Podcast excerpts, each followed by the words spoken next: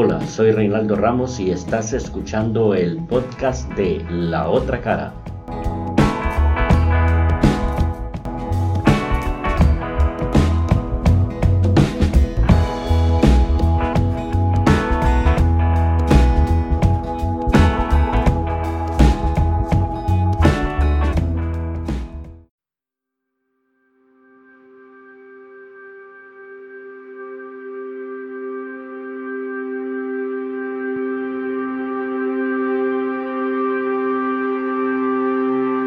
La segunda ola de la pandemia nos está mostrando un panorama desolador, sin esperanza para el futuro. Los pronósticos sobre la contracción y la recuperación económica cambian según el rumbo de los contagios de la COVID-19. Las restricciones a las que se está sometiendo a la población en varios países del mundo empeoran los indicadores económicos y por tanto estamos viviendo un escenario de incertidumbre e inestabilidad. Las economías de alrededor del mundo revisan la caída de su Producto Interior Bruto PIB al alza, generado sobre todo por la segunda ola de infecciones de la COVID-19. El Fondo Monetario Internacional echa mano de un clásico, el keynesianismo.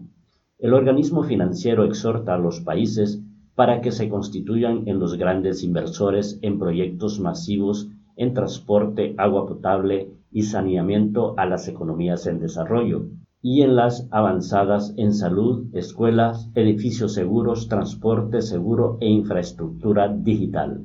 Con esta recomendación no es que el FMI esté impulsando políticas de corte socialdemócrata, sino que ante un escenario incierto y desigual bajo la cual la inversión privada es sumamente cautelosa, el gasto público puede ser el catalizador que impulse el crecimiento de la economía y que genere a la vez puestos de trabajo directos como indirectos. Los estados para llevar a cabo esta dinámica de inversión tendrán que acudir a los mercados o a organismos internacionales de financiación para captar dinero, cuyo precio está bajo mínimos. Esto implica más deuda y en algunos casos sobreendeudamiento y ampliar el déficit fiscal.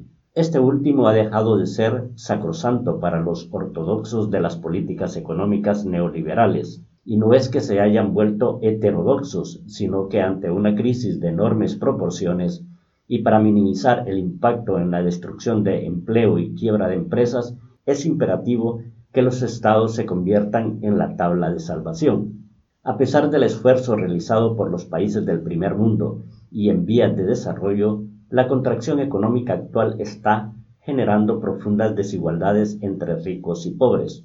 Los ingresos de los ricos se reducen casi de manera imperceptible, mientras que los de los asalariados con rentas bajas caen de manera sustancial. El desplome de las ganancias del trabajo tiene sus variantes, es decir, que hay que tener en cuenta si es una economía del primer mundo o si es en una emergente, y dentro de cada una de ellas el contexto en el cual se desenvuelve la mano de obra. El FMI ya ha anunciado que la recuperación económica será lenta y desigual. Eso quiere decir que la misma depende de cómo esté configurado el sistema productivo y distributivo en cada país. Si se tiene en cuenta este pronóstico, atrás quedan las figuras gráficas que algunos economistas y organismos proyectaron de cómo se desarrollaría la recuperación económica, en forma de V, en U, en W, en visto bueno, en K y en el peor de los casos en L. Las políticas monetarias instauradas por los dos grandes bancos centrales, la Reserva Federal de Estados Unidos y el Banco Central Europeo, ya están en marcha. El mercado está inundado de dinero barato, a la espera de ser adquirida para reactivar la economía por medio de los programas y proyectos que los estados están o han diseñado. Pero nada es gratis. El FMI propone que para poder pagar la deuda y mantener la inversión y el estado de bienestar, los países deben subir los impuestos a aquellas fortunas o actividades económicas que no han sufrido el embate de la crisis generada por la pandemia y a las empresas altamente rentables.